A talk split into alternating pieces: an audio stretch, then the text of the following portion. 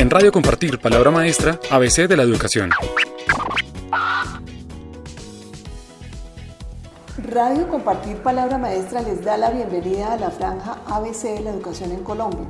De manera sencilla y clara y de la mano de los directivos de la Fundación Compartir, haremos un recorrido por temas fundamentales como cuáles son los principios y objetivos generales de la educación, cómo se administra y gestiona el sistema, cómo se financia. Hablaremos también de los educadores y de cómo se organiza el proceso educativo. Con esta serie de programas, Radio Compartir Palabra Maestra busca brindar información esencial para comprender y dimensionar cómo está organizado el sistema educativo en Colombia. Hoy nos acompaña Javier Pombo, director de instituciones educativas de la Fundación Compartir, y con él hablaremos sobre cómo se presta el servicio educativo en el país miraremos los aspectos pedagógicos y organizacionales más destacables. Javier, buenos días. Muy buenos días, Luz Amparo.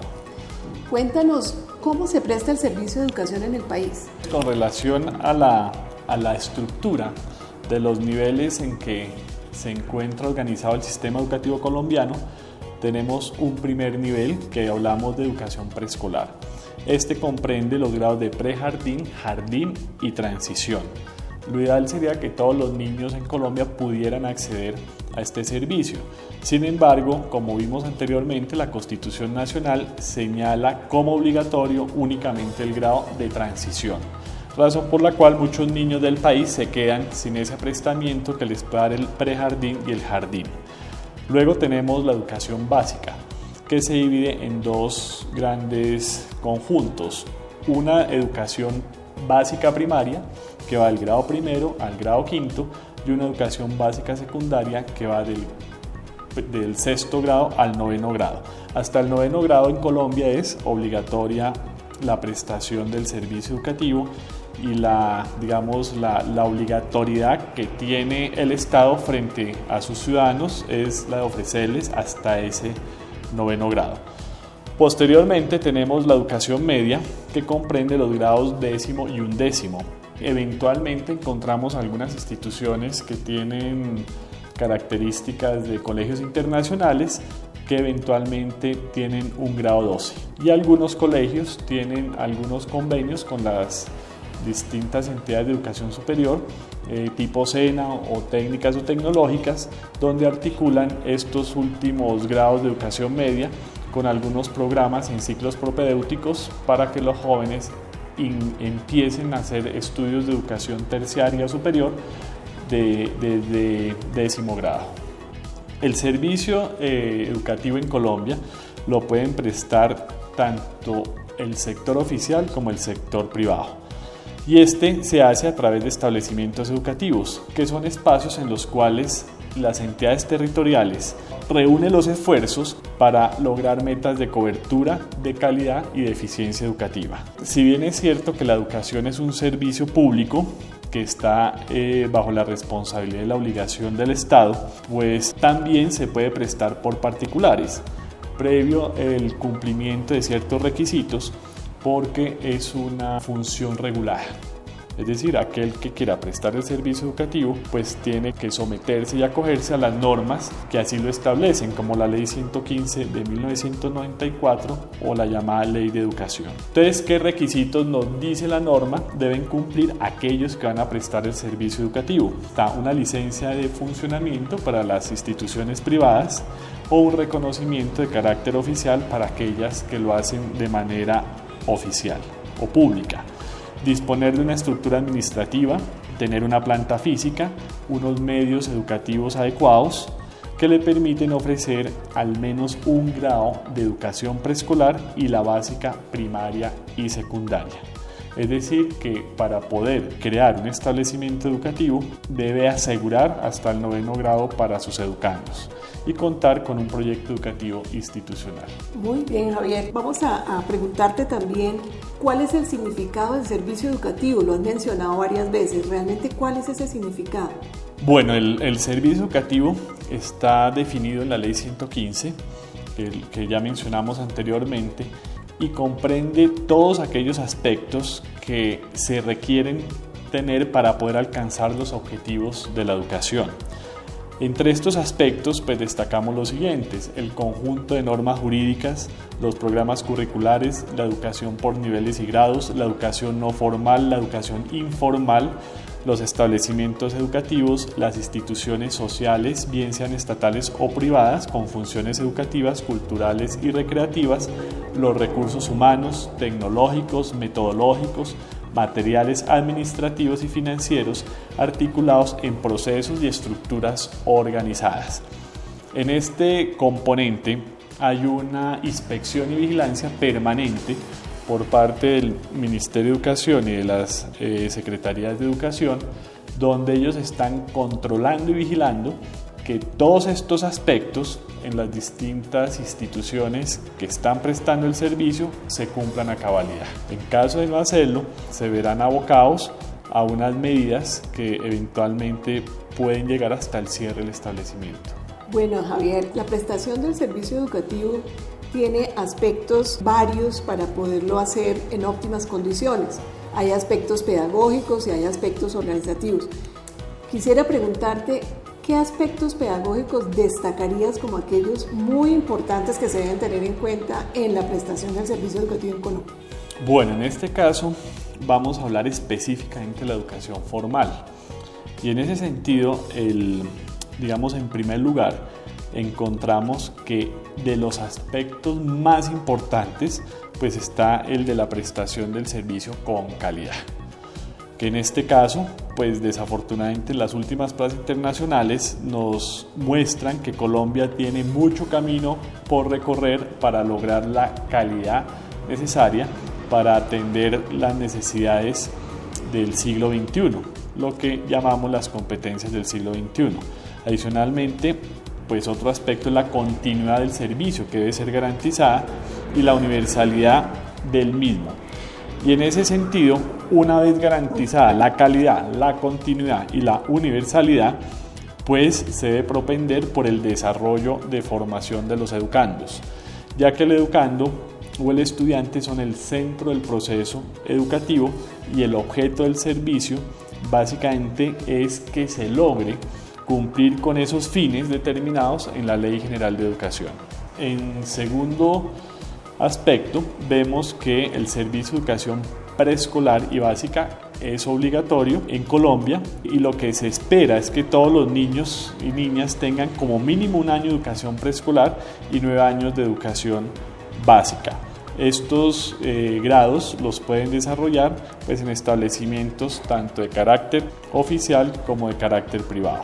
En ese sentido, ya hablando un poquito del establecimiento y de la manera como se presta el servicio en, Colombia, el Ministerio de Educación y las entidades territoriales, es decir, las Secretarías de, de, Educación, son las encargadas de dar los lineamientos y las orientaciones para la prestación del servicio en dichos establecimientos.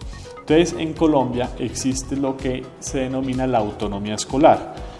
Es decir, que aquí no hay un currículo único como en otros países, que es obligatorio y uniforme y que el Estado dice que se debe enseñar en cada una de las asignaturas y en cada uno de los distintos grados. En Colombia, con base en esa autonomía, pues son las instituciones educativas quienes determinan cómo van a organizar sus planes de estudio, los contenidos y las metodologías que van a, a desarrollar, ciñéndose pues a unos parámetros que sí establece el Ministerio de Educación y en general pues la política educativa. Para terminar, una última pregunta que tiene que ver también con esos aspectos eh, de organización destacables dentro de la prestación del servicio.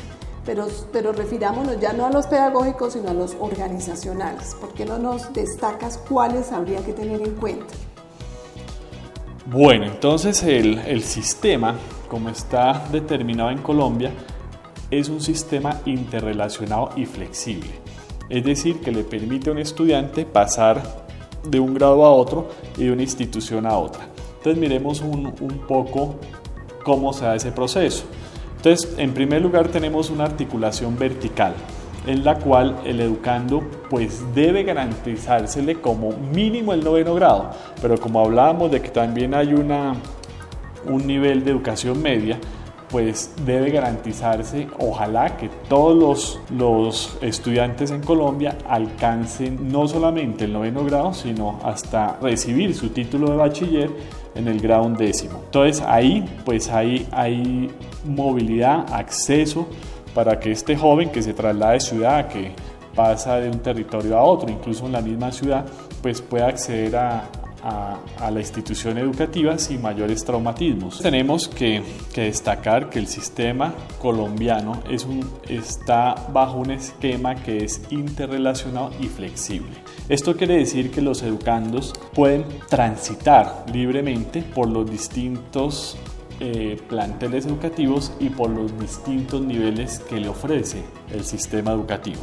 Entonces hablamos de un proceso que es de articulación vertical en el cual pues la idea es que los educandos colombianos eh, logren tener como mínimo ese primer grado, ese, ese grado de preescolar, hasta llegar al más alto grado de preparación y formación, llámese doctorado.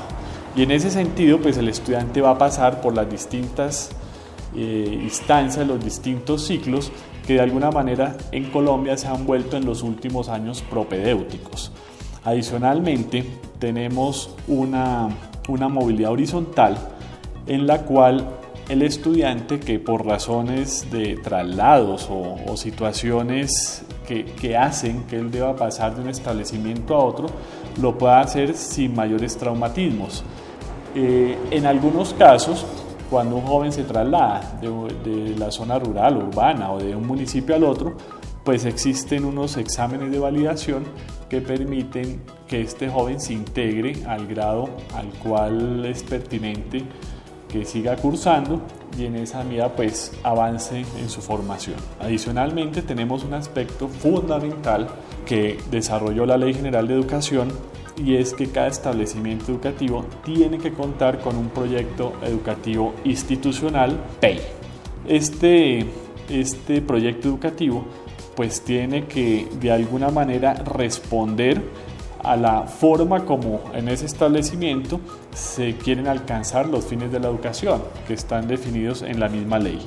Entonces sobre este aspecto para poder llegar a alcanzar esos fines es necesario que los miembros de la comunidad educativa tengan en cuenta las condiciones sociales, económicas y culturales del entorno en el cual está ubicado la, el plantel y como mínimo debe contarse con, deben, deben expresar los principios y fundamentos que orientan la acción de la comunidad educativa en la institución, las estrategias pedagógicas que guían las labores de formación de los educandos y las que van a utilizar en los salones de clase, la organización de los planes de estudio y la definición de los criterios para evaluar el, rendimiento del educando. Adicionalmente, pues hay unos proyectos que son transversales que todos los colegios deben propender por su, por su desarrollo y por la formación de los educandos, como es el proyecto de la democracia, el de la educación sexual, el uso del tiempo libre, el tema de los valores humanos, eh, que van a, ser direccionados, van a estar también eh, explicitados en este proyecto educativo institucional. Cada colegio tiene que contar con un manual de convivencia, un reglamento para docentes y determinar las funciones y la forma como se integra el gobierno escolar.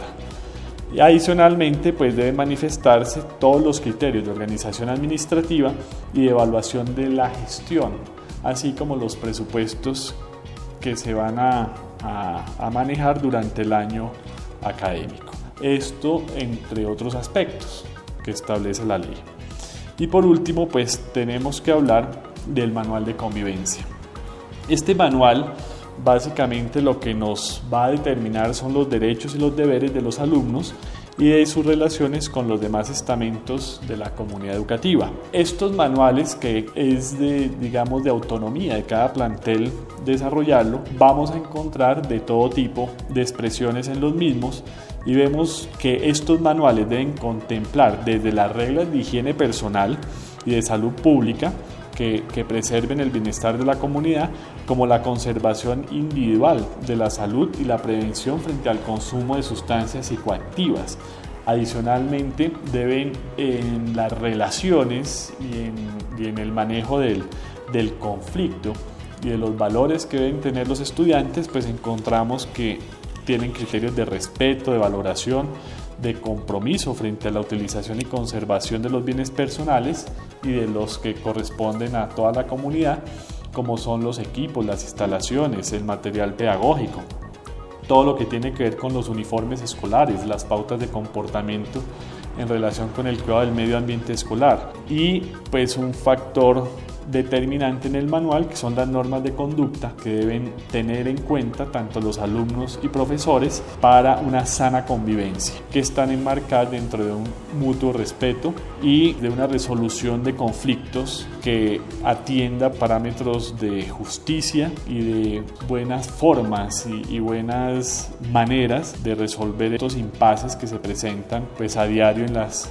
comunidades. Para terminar, Javier, ¿cuáles serían esos órganos de gobierno escolar? O sea, ¿quién organiza esta participación democrática dentro de las instituciones educativas? En primer lugar, tenemos un consejo directivo que está compuesto por los representantes de las distintas organizaciones de la comunidad educativa, como es el rector, los maestros, eh, los socios empresariales o productivos que tiene la comunidad. Adicionalmente están los estudiantes, están representadas todas las instancias del gobierno escolar. Tenemos otro, otro organismo que es el Consejo Académico, que es el que va a regir toda la orientación pedagógica que se le va eh, a dar al colegio, todo lo que tiene que ver con la evaluación de los estudiantes, lo que tiene que ver con los parámetros del modelo pedagógico que va a asumir el, el colegio, todo eso está ahí anclado. Tenemos un rector, pues que es el representante legal de la institución, y es el ejecutor de aquellas decisiones que se toman en los distintos consejos. Y adicionalmente tenemos el Consejo Estudiantes, donde es la voz de los estudiantes quienes van a participar de las decisiones que se tienen que tomar con relación a la institución. Gracias Javier. Hasta aquí hemos podido conversar con Javier Pombo, director de las instituciones educativas sobre la prestación del servicio en Colombia.